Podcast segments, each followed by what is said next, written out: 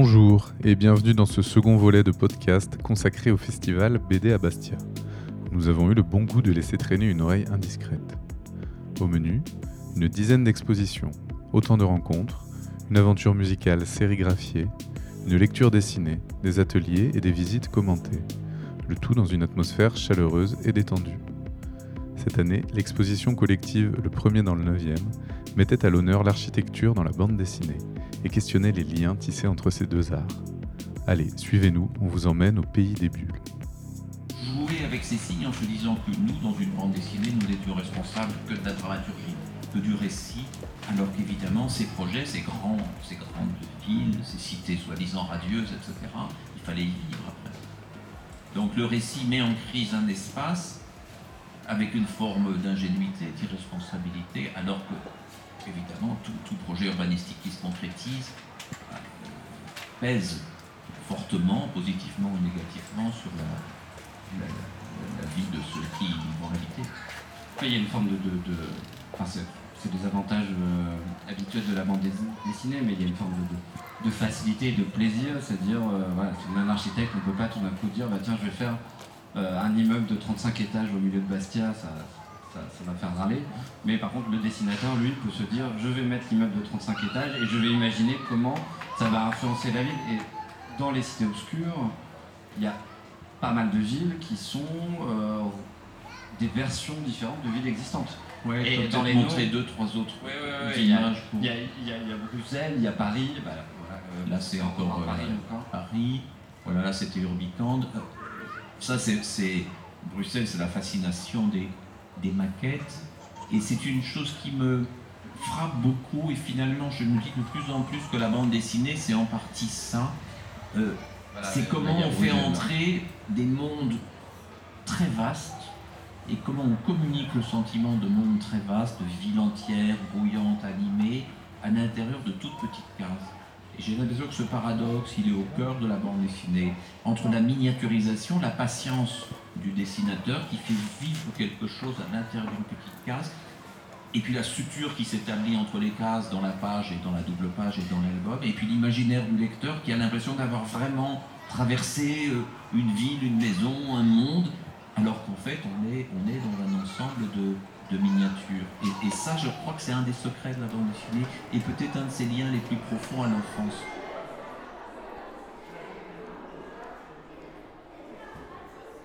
On n'est pas dans le, particulièrement dans le grand public, on pourrait dire. Mm. Enfin, il y a beaucoup, il y a pas mal de, maisons d'édition indépendantes, tout ça, qui sont représentées. Puis c'est vrai qu'on a des albums qui, euh, de prime abord, euh, sont pas euh, ceux qu'on va lire pour une première bande dessinée. Je pense bah, à, la, notre programmation autour de l'architecture. Mm. Bah, avec un album entièrement réalisé sur AutoCAD, qui est donc le logiciel utilisé par les architectes, donc un dessin très très carré, très technique. Là, c'est typiquement le, genre d'album ovni qu'on peut avoir. Celui de Lisa Moucher aussi, euh, qui se passe en vue subjective, c'est un album où il n'y a pas de personnage. Enfin, il y a trois personnages, mais on ne les voit pas. On est à leur place, mais aucun personnage n'est dessiné. Donc c'est le thème aussi qui rend la programmation pointue. Parce que finalement, Alors, pointu, ça ne veut pas dire euh, difficile d'accès.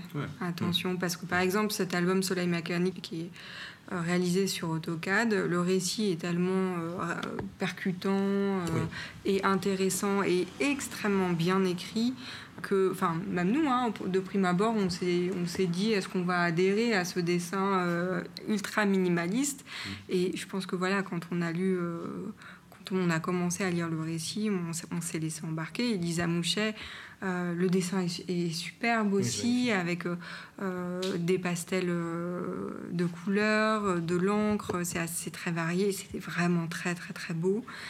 Vraiment, l'objectif, c'est euh, de montrer des choses effectivement vers lesquelles on n'irait pas si on est novice euh, en bande dessinée. On, serait peut-être frileux, réticent, etc. Mais de montrer que il faut se lancer et que euh, on peut découvrir. on peut découvrir les choses et adhérer. Et puis aussi, il y a un équilibre à trouver. Par exemple, à côté de Soleil Mécanique, on propose un album comme Le Chantier, qui lui est un album beaucoup plus classique pour le coup, y compris dans son récit. On va suivre une jeune architecte dont c'est le premier chantier et on la suit de A à Z, euh, des premiers plans jusqu'à la construction, euh, jusqu'à jusqu'à la livraison de la maison. Mm. Et, là, voilà, le dessin euh, est super aussi parce qu'en plus on est en couleur directe. Enfin, les planches originales sont, sont, vraiment super. Mais voilà, on a un format en tout cas qui est euh, d'emblée, je dirais, plus accessible. Après, c'est le travail de Julien de rendre les choses accessibles oui, c'est le travail de la médiation. C'est ça, c'est lui le médiateur. Moi de... Comment tu fais ça?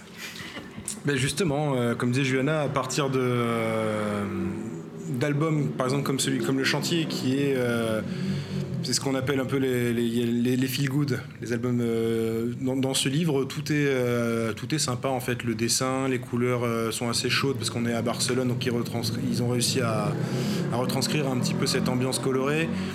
les personnages aussi, le récit, tout, tout, il se lit hyper facilement et ça, c'est une espèce d'un schéma d'album très classique entre guillemets, voilà, qu'on pourrait faire lire à un enfant sans aucun problème. À partir de ces livres-là, on va pouvoir euh, expliquer ce qu'est la BD, comment la BD ça fonctionne, le fait d'avancer d'une case à une autre et les codes qui peuvent justement nous permettre de comprendre ça. Et après, dire, bon, ça vous avez compris la base, maintenant on va vous montrer des choses où ben, ces codes-là, ils vont être un petit peu tordus, on va, on va jouer avec, et on va rentrer dans un jeu avec l'auteur. Et euh, par ce biais-là, par le biais d'albums euh, plus accessibles, on va pouvoir aller vers des choses euh, vers lesquelles on ne se tournerait pas forcément. Des albums faits sur AutoCAD, des albums où il n'y a pas de personnages, des albums avec des décors entièrement vides, comme c'est le cas pour City Ruin. Voilà, on va amener, en expliquant justement qu'est-ce que la BD, comment ça fonctionne. Tout le monde a déjà lu de la BD, donc en fait c'est juste une prise de conscience de ce qu'on connaît déjà. Mmh et montrer après par ce biais-là ce qu'on peut aussi faire avec, euh, avec la bande dessinée. Et c'est pas parce qu'on a déjà lu de la bande dessinée qu'on connaît toute la bande dessinée. Donc là, après, on va essayer d'attiser un petit peu la curiosité, puis voilà, faire en, sorte que le, que le lecteur euh, rencontre un nouvel univers. Quoi.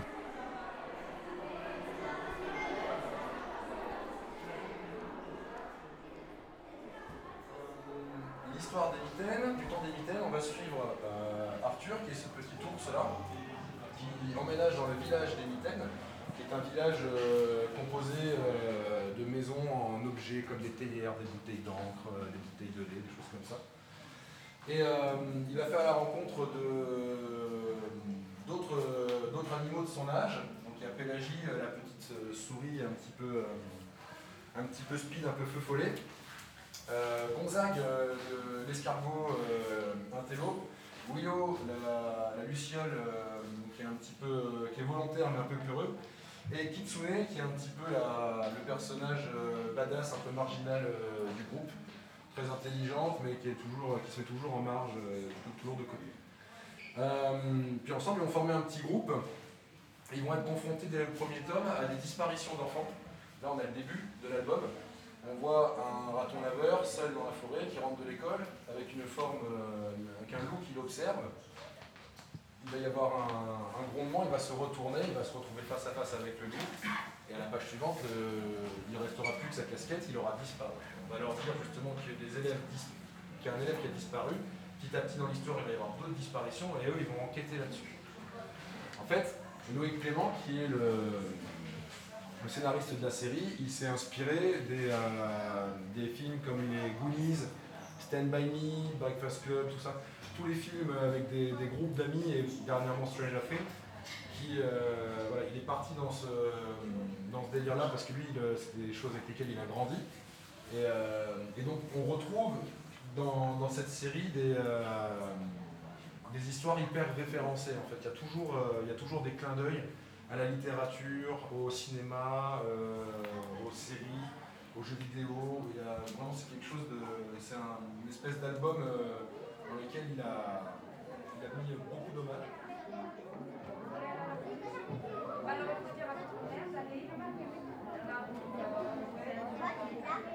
Vous pouvez nous parler un peu des expositions qu'il va y avoir mm-hmm si on prend dans l'ordre, euh, en rentrant dans le centre, on a donc euh, une exposition autour du Temps des Mitaines, qui est un album euh, jeunesse de Anne Montel et Loïc Clément, avec Anne Montel au dessin et Loïc Clément au scénario.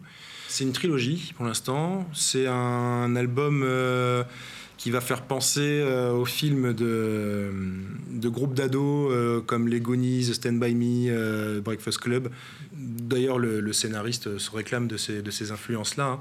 La particularité de ces albums, c'est que ce sont des, des animaux, les personnages, adolescents, et qui manifestent des pouvoirs magiques. Voilà, donc euh, comme dit Anne Montel, euh, nous à l'adolescence on a de l'acné, euh, eux ils ont, des, ils ont une, un pouvoir qui apparaît. Et ils vont, alors là, où c'est assez sympa sur le, sur le traitement de l'histoire, c'est que le, les trois tomes, on va retrouver les trois mêmes, les trois mêmes groupes de personnages, pardon, le même groupe de personnages, mais qui grandit, donc avec ce que ça implique dans, les, dans leur rapport aussi. Et euh, dans le traitement de l'histoire, le premier c'est un polar, le second ça va être une fable sociale, et le troisième on va être dans un film d'horreur euh, avec un, une entité extraterrestre qui transforme les habitants en bébés zombies. Donc euh, à chaque fois, ils s'amusent avec toutes les influences cinématographiques, de la littérature aussi. et ils arrivent à mélanger tout ça dans un monde qu'ils ont créé et qui leur appartient, puis qu'ils arrivent justement. Ils arrivent à nous faire voyager euh, avec, euh, avec ces personnages. Et en tant qu'adulte, je prends autant de plaisir que mon fils à lire cet album, mmh. enfin ces albums. Puis ensuite, on a Gaëtan Dorémus. Gaëtan Dorémus, c'est lui qui a dessiné l'affiche de cette année, déjà, pour commencer très important. Euh, Gaëtan Dorémus, il dessine pour plusieurs euh, tranches d'âge. On a des albums pour les tout petits aux éditions du Rouergue. On va retrouver des personnages euh, comme le petit ours de quatre pattes qui va s'égarer dans la nature et qui va découvrir un peu le monde euh, tout seul euh, et, voilà qui va se rouler dans la gadoue, euh, qui va se retrouver dans des ronciers et tout ça illustré évidemment extrêmement brillamment. Le petit personnage de Rosie aussi qui va chercher son fil, c'est une petite araignée qui était présente dans quatre pattes et là aussi voilà on a tout un petit voyage initiatique avec ce personnage là. Ensuite on a des albums pour les moyens, je dirais, à partir de peut-être 6-7 ans, comme Mon bébé Coco, Croco euh, ou Fuit Tigre. Mon bébé Croco, il était, euh, il était à l'écriture aussi. Fuit Tigre, il, a, il y a un, auteur.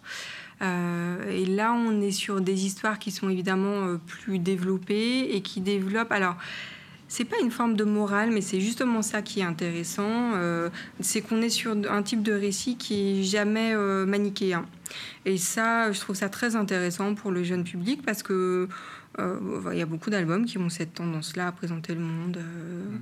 de manière assez euh, univoque, uniforme. et là, ça s'appauvrit tout de suite. Mm. Et par exemple, dans, dans Fuit Tigre, on suit ce personnage d'un tigre qui, son habitat naturel est complètement détruit, donc il se réfugie en ville et puis il essaye de se faire tout petit. Il arrive à se cacher dans la chambre d'un petit garçon, donc il se fait, on le, voit, hein, il y a des rapports d'échelle qui sont complètement farfelus. Le tigre devient vraiment minuscule, il se fond dans les jouets, mais il se fait quand même euh, attraper par le petit garçon. Au début, le petit garçon a, peur évidemment, et puis s'aperçoit que en fait, le tigre a juste besoin d'être protégé parce qu'il a plus nulle part où aller. Donc le petit garçon le cache. Ensuite, les parents tombent également sur le tigre. Donc là, c'est l'horreur absolue. Un tigre dans la maison. Euh, euh, le petit garçon explique. Donc le tigre euh, fait partie de la famille. Ils regardent tous ensemble la télé sur le canapé le soir. Enfin, ça se passe très très bien. Et puis, un jour, on décide de faire une fête aussi entre voisins. Et là, le problème se repose. Comment faire en sorte que le tigre reste bien caché parce que tout le voisinage va être effrayé. Et ce qui est magnifique à la fin de l'histoire et triste à la fois, du coup, c'est que la fête commence et puis en fait les voisins s'aperçoivent que tout le monde cache un animal sauvage dans sa maison puisque visiblement l'environnement est trop dégradé pour qu'ils puissent survivre euh, dans leurs habitats respectifs et par solidarité, en fait, tout le monde a accueilli quelqu'un euh, chez lui. Et, et voilà, c'est ce type d'histoire-là, euh, euh, ouais, moi, que je, trouve vraiment très, très intéressante à partager entre, entre parents et enfants. Ensuite, il a illustré aussi des petits romans donc il y a Lou a oublié sa tête et le, le chien sans nom qui sont des nouveautés. Et ce qui était intéressant aussi pour l'expo, donc c'est pour les plus grands, c'est vraiment du roman jeunesse illustré. Ce qui était intéressant, c'est que là les formats d'illustration sont plus petits et donc on a, on a de la couleur directe. Mmh. Voilà, puisque dans les albums que j'ai cités précédemment, on, on est vraiment sur du format noir et blanc. Il a une technique de travail assez particulière, Gaëtan, puisqu'il procède par calque en fait.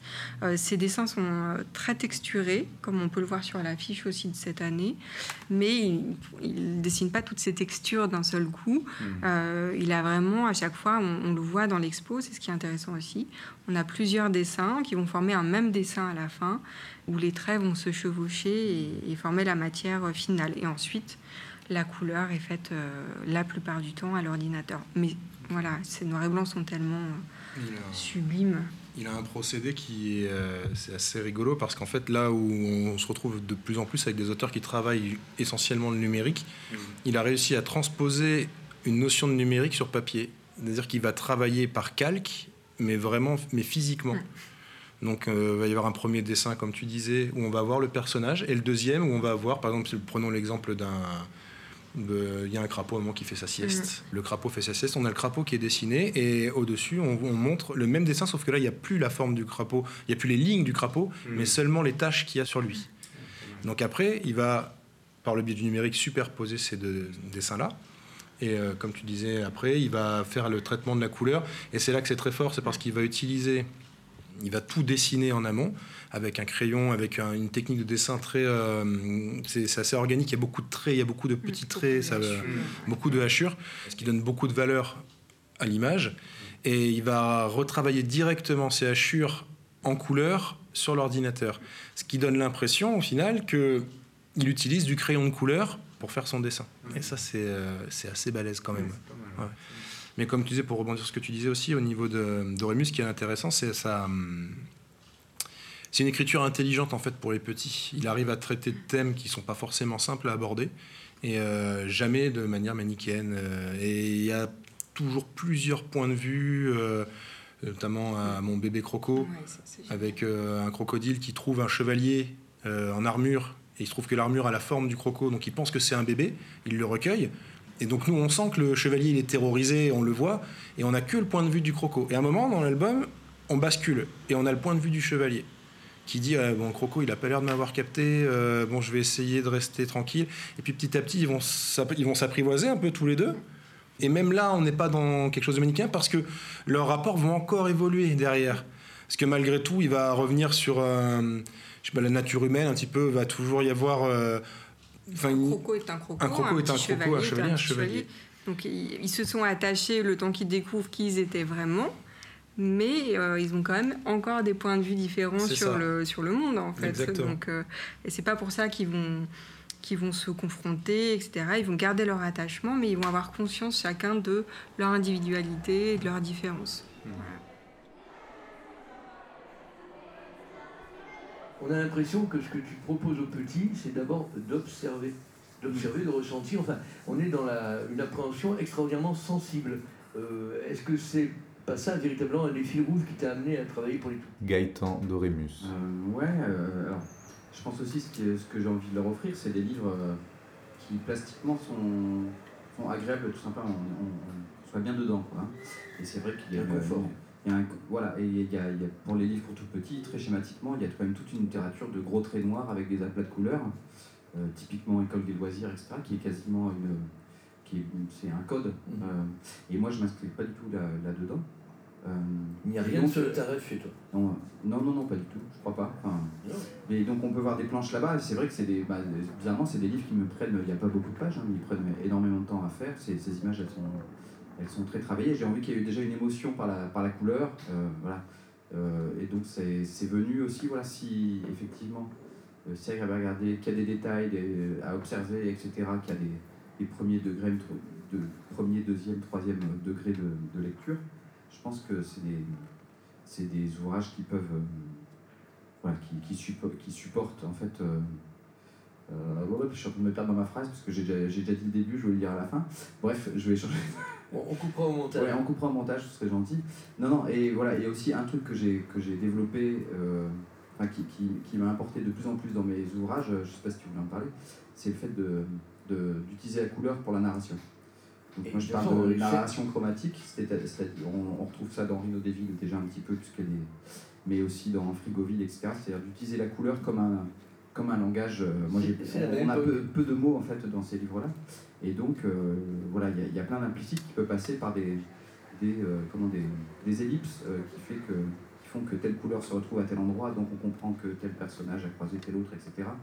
Et euh, c'est des procédés qui sont vraiment intéressants parce que ça, bah voilà, le but du jeu pour moi, c'est que ces livres, il, il y a un rapport texte-image le plus, le plus puissant possible, donc avec le minimum de mots et le maximum d'images, puisque c'est des, des, des, lecteurs qui ne savent pas lire, et c'est et, eux, ils vont comprendre quelque chose. Voilà, très schématiquement, souvent on dit que l'enfant comprend l'histoire par l'image et que l'adulte ne comprend pas l'histoire parce qu'il dit que le texte.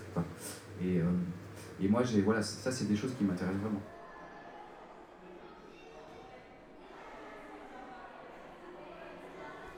puis après, on a donc euh, Marion Fayeul. Mm-hmm. Donc Marion qui a un, dessin, une, mise en page assez. Euh, dans, son séquençage, déjà, elle travaille pas à la case, c'est beaucoup de, lignes euh, avec des les personnages qui vont donner un peu on a un peu l'impression de qu'on pourrait en faire un flipbook. moi, c'est l'effet que ça me fait lorsque je vois ces albums.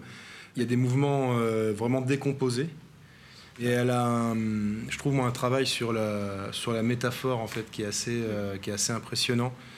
On a pu le voir cette année sur les panneaux qu'on avait mis sur le fronton du centre culturel où on a euh, le père qui arrose euh, la tête du fils, qui lui-même arrose la tête du père, euh, dans, donc dans, les, dans, lesquelles vont pousser des plantes. Voilà, on est dans, dans l'esprit de Marion Fayol, il y a toujours cette notion de, de, bah, de l'image. Mmh. Et là, pour le coup, on est vraiment dans l'image, puisqu'elle va, elle va nous le montrer tel qu'on tel qu'on ressent. Tel qu'on le ressent. Ouais. Alors, Marion Fayol, on est entre l'illustration et la bande dessinée.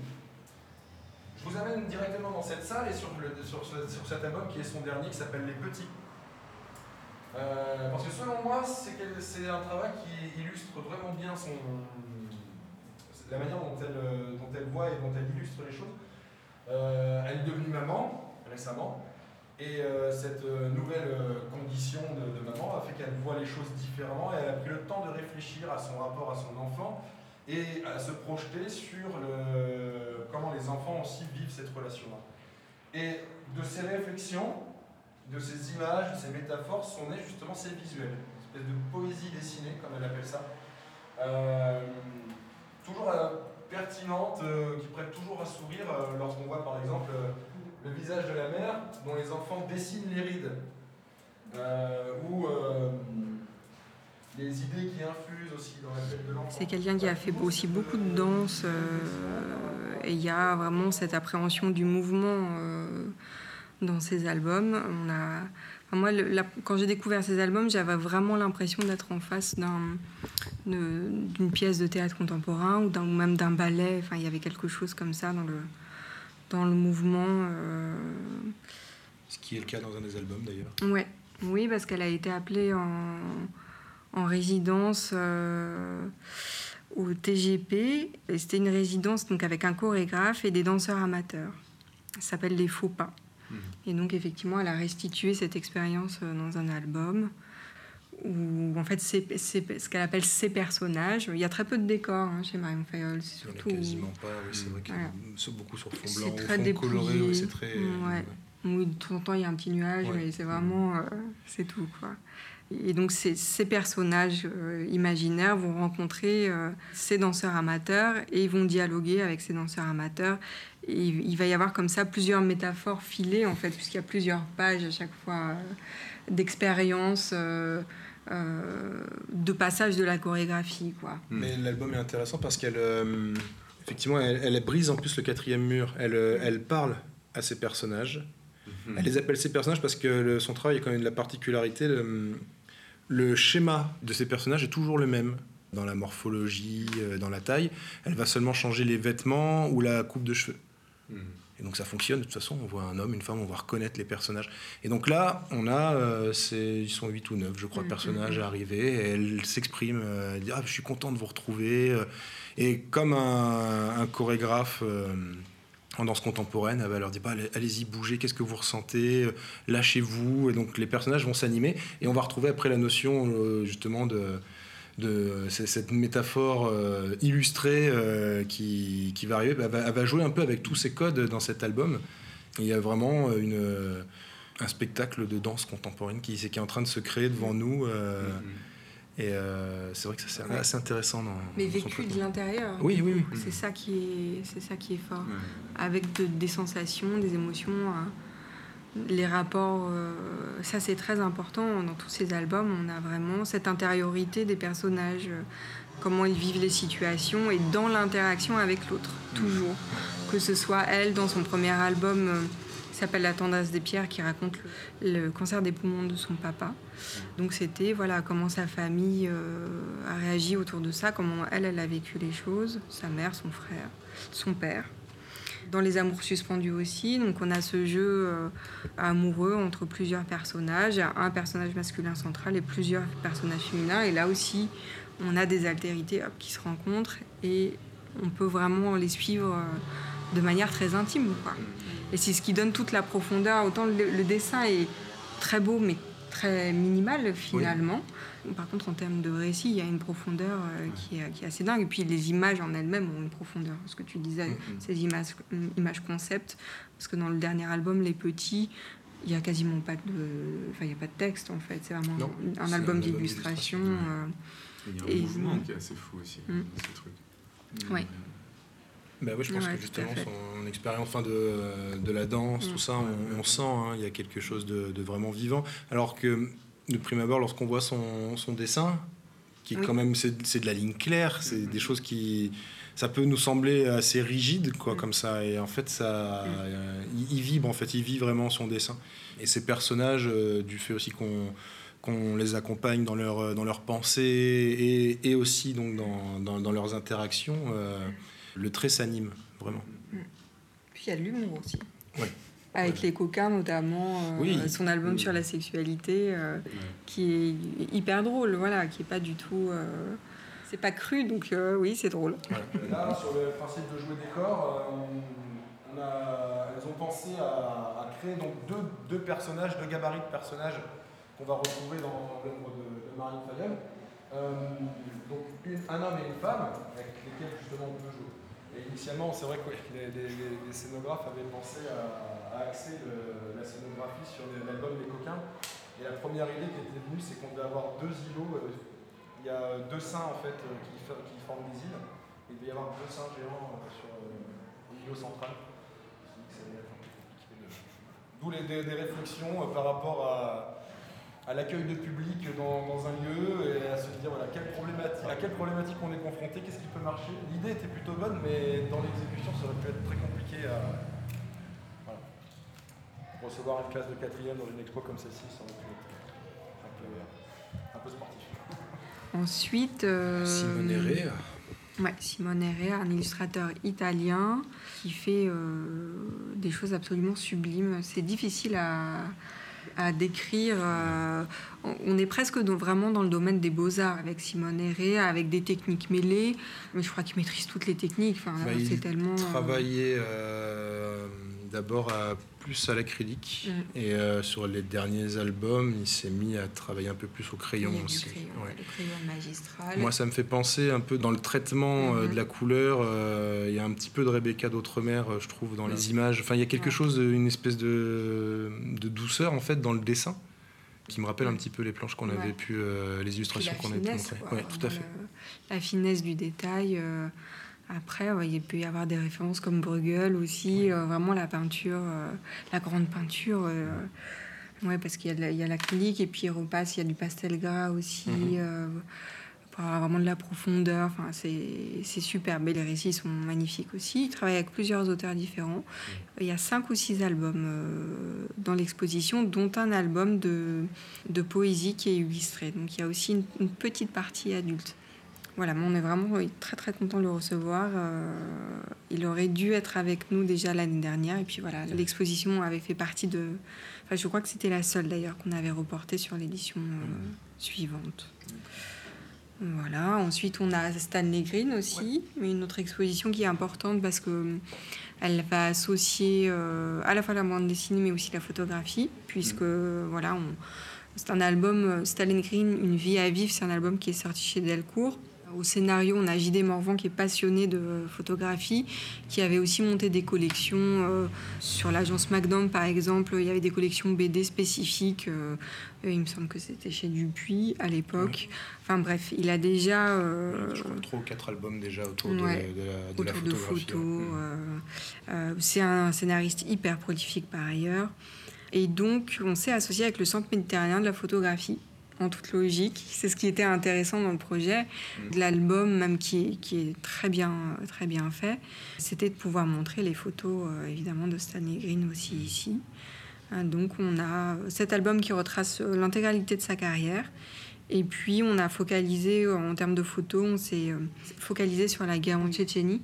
Et voilà, parce que c'est un des conflits. Bon, c'est très, c'est très dur. Hein, ça va être une exposition pas forcément pour tous les publics, mais euh, c'est aussi la vocation du festival, on l'a toujours fait, hein, de, de, traiter des thèmes vraiment euh, historiques. Euh, donc ça fait partie de, de, notre ligne aussi. Oui, parce que là c'est de la guerre, de la famine.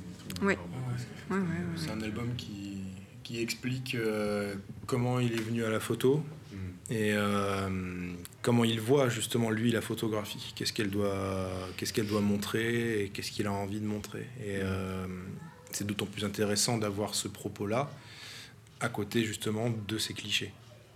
Et puis, euh, n'oublions pas notre ami euh, Yann Le Borgne. Yann Le Borgne, le, le presque local de l'étape. donc, une exposition de l'album Cosmolitude 2021 mhm. à apparaître donc ce mois de septembre, qui est liée vraiment intrinsèquement euh, au spectacle du même nom qui a été monté avec le Jacques Orchestra. Là, on n'est on pas peu fiers, il euh, faut quand même avouer, puisque c'est un projet euh, qui est né vraiment de BD à Bastia, puisqu'il rassemble Yann qui travaille avec nous depuis je ne sais combien d'années, je sais, je sais même pas, à vrai dire, véritablement je ne sais pas, mais longtemps. Le Jacques Orchestra, euh, qui vient toujours euh, voilà, faire un petit tour dans les expositions euh, et avec qui on, travaille aussi parfois par ailleurs autour de la musique. Christian Bardroski, donc sérigraphe installé à Genève, et lui qui vient, ça je le sais, depuis 25 ans pour l'atelier de sérigraphie de Béda Bastia, qui est éditeur aussi, avec la maison Drosophile. Et donc tout ce petit monde-là euh, se rencontre euh, durant le festival, sympathise, il y a des, de premiers échanges qui se, qui se créent, le Jacasse est parti jouer en Suisse, euh, voilà, ça dure un, petit moment comme ça, et puis à un moment donné, ils se sont quand même posé sérieusement la question de qu'est-ce qu'on propose au festival et au-delà, évidemment, euh, qu'est-ce qu'on fait vraiment ensemble, euh, qu'est-ce qu'on crée? Et donc, euh, c'est parti d'une pièce musicale du Jacques Orchestra qui était restée un peu, un peu dans les tiroirs. Une longue pièce, je crois qu'elle faisait 20 minutes au départ, qui racontait l'histoire de ce cosmonaute projeté dans l'espace et donc il commence à, à, avoir une série de doutes existentiels et métaphysiques. Et sur cette pièce-là, euh, Yann Le Borgne a été euh, inspiré pour créer un roman graphique. Et puis le spectacle s'est monté dans le même intervalle de temps, hein. tout ça s'est fait en même temps. Donc évidemment, la première pièce euh, originelle a été augmentée, réarrangée. D'autres musiciens sont intervenus aussi dans le, dans le projet. Et puis il y a eu cette déclinaison en termes d'images projetées donc euh, soit mappé, et puis évidemment le clou du spectacle, c'est la sérigraphie en direct. Mm-hmm. Puisque ça, je ne sais pas si ça existe euh, d'ailleurs. Euh, Moi, j'en ai pas entendu parler. Voilà. On cherche, mais pour l'instant, on, se dit que. Une première mondiale. C'est ça. Une concert sérigraphié. Exactement. Première, première version internationale. Mm. Et voilà, donc ce principe, on connaît bien les concerts dessinés, mais concerts sérigraphiés un petit peu sur le même principe, mais pas tout à fait, parce que là, on est vraiment sur une technique d'impression, mais aussi avec euh, une découverte de cette technique-là, avec euh, un petit peu d'image en direct projetée, et puis euh, une production finale. il faut venir voir le spectacle, évidemment, pour savoir de quoi je parle. projet riche, hein, mm. vraiment pluridisciplinaire, entre mm. la musique, le film d'animation avec le mapping, mm.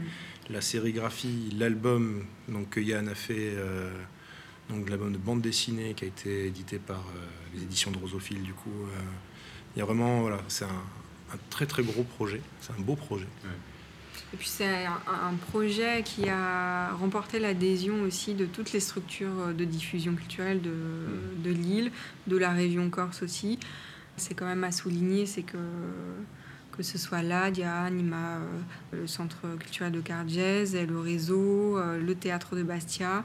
Il y a eu toutes ces résidences-là, euh, des soutiens aussi voilà, financiers de la, collectivité voilà, et des diffuseurs. Donc on a vraiment une, unanimité autour du projet qui fait vraiment plaisir à voir parce qu'on sait à quel point notre territoire est un peu morcelé, qu'on n'arrive pas toujours à se coordonner comme on le souhaiterait. Et voilà, là, c'est un projet qui a, qui a déjà fait le tour de l'île, donc ça c'est génial. Et puis on espère surtout qu'il ira au-delà maintenant. Mm. Mm. Encore un bel exemple de rencontre. Tout à fait. Mm. C'est ça. C'est vrai que c'est l'esprit de rencontre, euh, des rencontres BD. Euh, voilà, c'est ah ce genre de projet-là. Hein.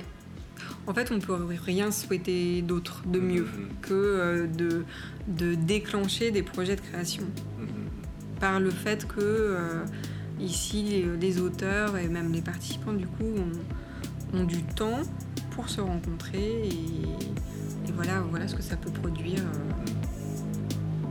Donc, non, c'est vraiment le plus bel objectif.